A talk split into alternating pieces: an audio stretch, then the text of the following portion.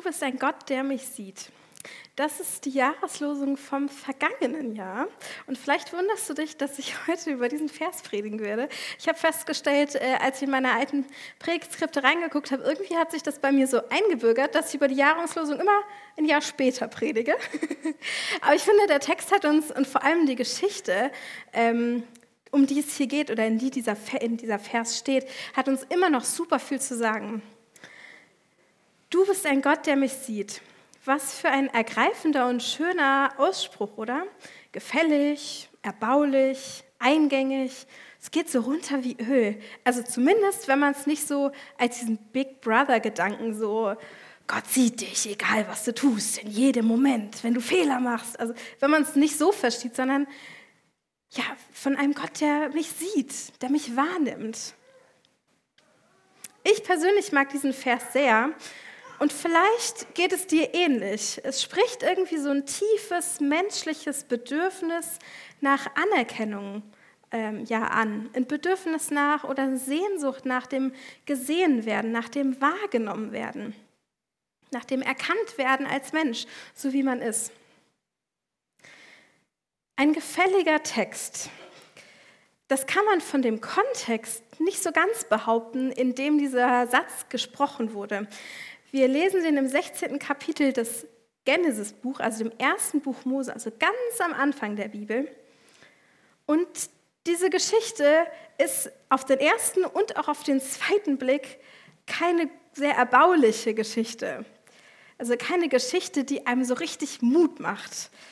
Es ist die Geschichte von Hagar, der Frau, die diese Worte spricht. Es ist eine Geschichte von, ich nenne es dem mal, dem Schlick um Schlamm des Lebens.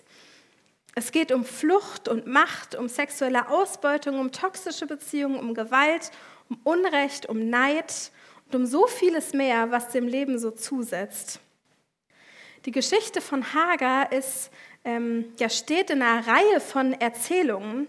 Das sind alles Lebensgeschichten, die uns beschrieben sind damit wir uns selber verstehen. So will ich es mal betrachten heute. Diese Erzählungen ähm, wirken vielleicht weit weg von unserer Lebensrealität, weil sie in eine andere Zeit und in eine andere Kultur hineingeschrieben worden sind oder in einer anderen Zeit und Kultur spielen. Aber sie verstehen ganz besonders viel von den verworrenen und verwirrenden Lebensgeschichten, ja, die wir auch selber heute auch noch erleben und in denen wir mittendrin stecken. Es sind zerbrochene Geschichten wie unsere eigene. Und ich lade dich ein und fordere dich heraus, in den nächsten drei Predigten oder in den nächsten drei Sonntagen mit einer kleinen Unterbrechung äh, mit einzutauchen in diese Geschichte von Hagar, in diese besondere Erzählung und ja, mit mir gemeinsam herauszuarbeiten, was diese Geschichte denn für unser eigenes Leben bedeutet und was wir daraus lernen können. Wir werden dafür immer wieder hin und her springen zwischen der Geschichte an sich und dem, was wir für heute anwenden. Wir werden merken, heute steigen wir ein bisschen sanfter ein und sachter ein, aber wir wollen uns auch wirklich tief herausfordern lassen von diesem Text und von diesen Begebenheiten und von dieser Ungerechtigkeit und von, diesem, ähm, ja, von diesen Machtstrukturen, die wir hier in dieser Geschichte lesen. Wir starten rein Genesis 16, Vers 1. Da lesen wir, Sarai, Abrahams Frau, hatte nicht geboren für ihn, aber sie hatte eine ägyptische Sklavin, ihr Name war Hagar. Schon im ersten Satz spannen sich hier so diese beiden Pole dieser Geschichte auf, in dieser Erzählung zwischen Sarai und Hagar. Die wird vielleicht, der öfter Bibel liest, auffallen, dass Sarai ähm, oft im späteren Kontext auch Sarah genannt wird.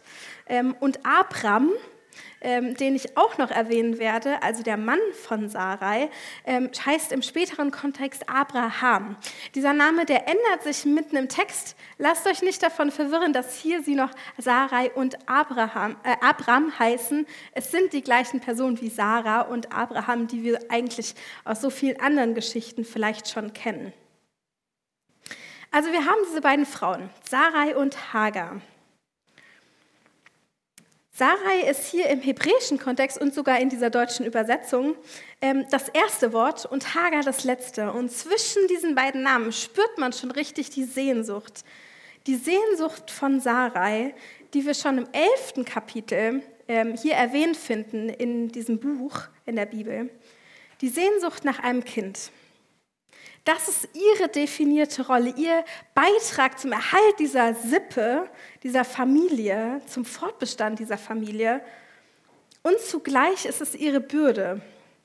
Auf ihr liegt die große Verheißung Gottes, dass sie und ihr Mann Stammeseltern werden, sein werden von einer großen Nachkommenschaft.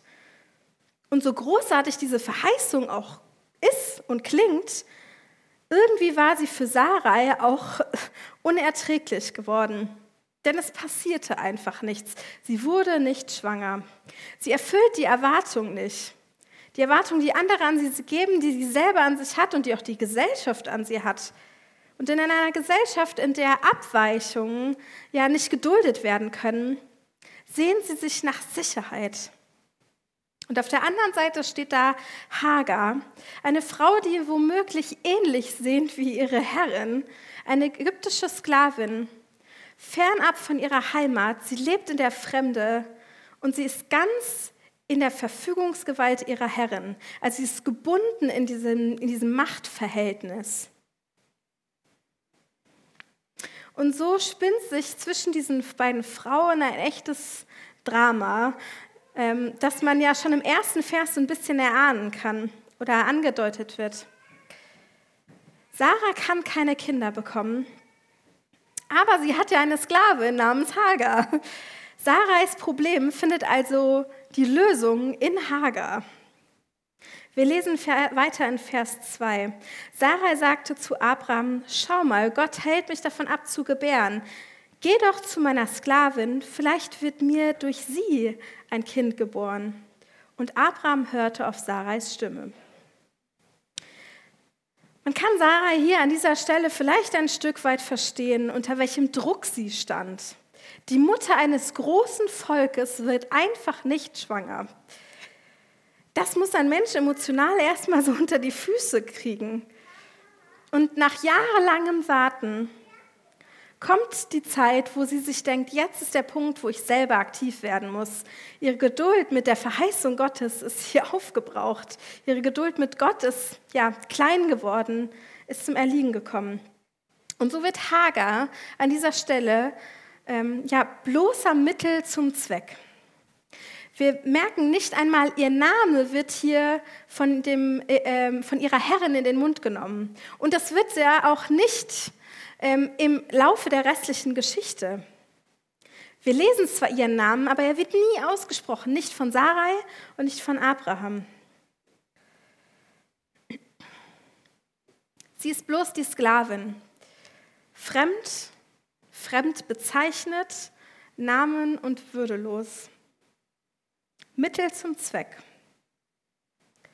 Die Geschichte so merken wir schon an diesem Punkt nach den ersten beiden Versen, sie lädt ein mitzufühlen. Und das Spannende an dieser Geschichte ist, ähm, ja, der Text spielt so ein bisschen mit der Identifikation, die ständig zwischen den beiden Frauen hin und her geht. Wir können irgendwie mitfühlen und mitleiden mit Sarai und ihrem Druck, in dem sie steht, in der Situation, ihrem Frust, und dann wiederum können wir uns mit Hagar identifizieren, weil wir selber, weil selber uns Ausgrenzungserfahren und Demütigung nicht völlig fremd sind. Und weil wir uns denken, in was für einer unfairen ja, und aussichtslosen Situation und Begebenheit steckt diese Frau fest. Manchmal leiden wir sogar mit beiden gleichzeitig mit, wenn wir diese Geschichte lesen, wo wir Verständnis aufbringen für ja, beide ihre ganz eigenen erzählten Beweggründe für das, was sie tun, sagen und ähm, ja, erleben. Vers 3. Da nahm Sarai, Abrams Frau, Hagar, die ägyptische Sklavin, nachdem Abraham zehn Jahre im Land Kanaan gewohnt hatte, und sie gab sie Abraham, ihrem Mann, für ihn zur Frau. Grammatik hier ziemlich verschachtelt, einfach zusammengefasst. Abraham kriegt Hagar zur Frau. Kriegt sogar die, kriegt die Erlaubnis von Sarai, ähm, mit Hagar zu schlafen, in der Hoffnung, dass hier ein Kind entsteht. Man möchte aus heutiger Perspektive, wenn man das Lied sieht, sieht und liest, nur den Kopf schütteln. Man möchte Sarah und Abraham packen und schütteln und sie fragen, warum? Was tut ihr da? Ihr habt doch von Gott die Verheißung bekommen und was, was spinnt ihr hier für eine komplizierte und verworrene und kaputte Beziehungsdreieck? Oft, wenn wir über Abraham oder auch die Nachkommen, die großen Stammesväter, wie wir sie manchmal nennen, Isaak und Jakob und so weiter, sprechen, dann sprechen wir von, von diesen Erzählungen, von diesen Geschichten, von dieser Familie als große Glaubensvorbilder. So möchte ich heute diese Geschichte nicht betrachten. Glaubensvorbilder sind sie nur bedingt. Mehr als Glaubensvorbilder sind sie eher Lebensvorbilder, in dem Sinne, dass ja, die Geschichten, die wir über sie lesen in der Bibel, ja diese menschlichen Erfahrungen und Widerfahrnisse, Emotionen und Motivationen in allen Farben des Regenbogens und Gewitterwolken zeichnen. Zehn Jahre Verzweifeln an der Verheißung bringt in dieser Geschichte ja diesen Punkt der Zerbrochenheit, dieser menschlichen Zerbrochenheit ja ans Tageslicht. Wir werden in diesen, wir kriegen in diesen Geschichten nicht eine heile Welt beschrieben, nicht ein, das sind die großen Ideale. Nein, wir lesen von kaputten Familien, wir lesen von ja, schwachen und ähm, ja, anzweiflungswürdigen Persönlichkeiten, von verworrenen Konstellationen, von Fehlern von Machtmissbrauch. Und trotz aller dieser moralischen Empörung, die vielleicht empfinden, wenn wir diese Geschichte oder auch nur diese ersten drei Verse der Geschichte lesen und wenn wir, verspüren, wenn wir sie lesen, erzählt die Geschichte dennoch auch von unserer eigenen Menschlichkeit, dem Kaputten in uns, den verworrenen Lebensumständen und Emotionen, in denen wir uns befinden.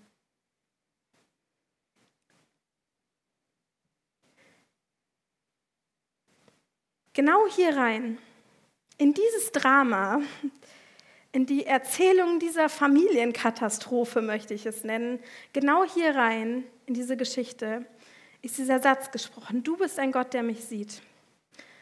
Wir werden die nächsten Male noch viel tiefer in die Geschichte eintauchen, aber an dieser Stelle erstmal für heute so viel, weil wir auch schon viel gehört haben im Gottesdienst. Die Hager-Erzählung ist eine Geschichte, die sich nicht glatt bügeln lässt. Genauso wenig, wie sich unser eigenes Leben glattbügeln lässt. Es ist holprig, es ist uneben, es ist matschig, es ist schlammig, es ist kaputt, es ist zerbrochen, es ist zersplittert.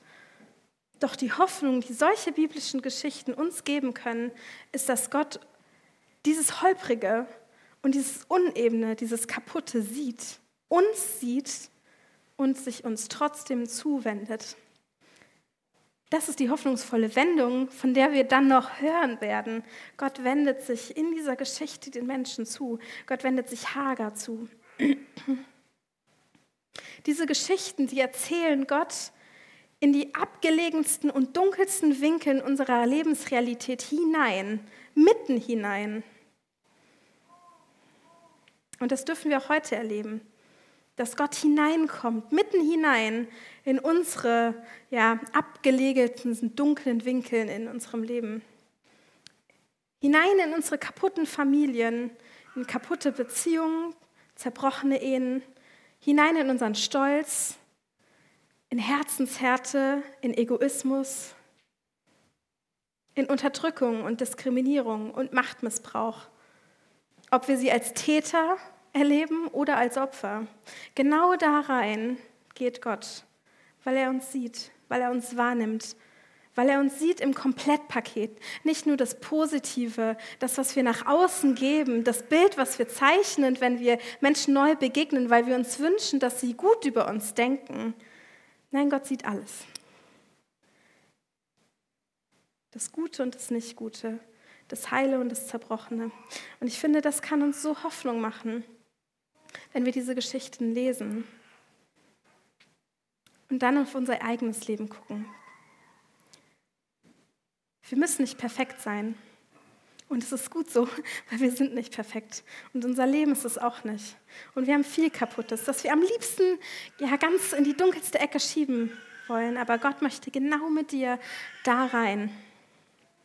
Und es kann uns Mut machen, ehrlich zu werden vor uns selber, vor anderen, denen wir vertrauen, mit denen wir in enger Beziehung stehen und vor Gott. Indem wir mit ihm gemeinsam in diese Dunkelheit hineingucken, in dieses Zerbrochene und ihn bitten, einzugreifen, zu retten und zu heilen.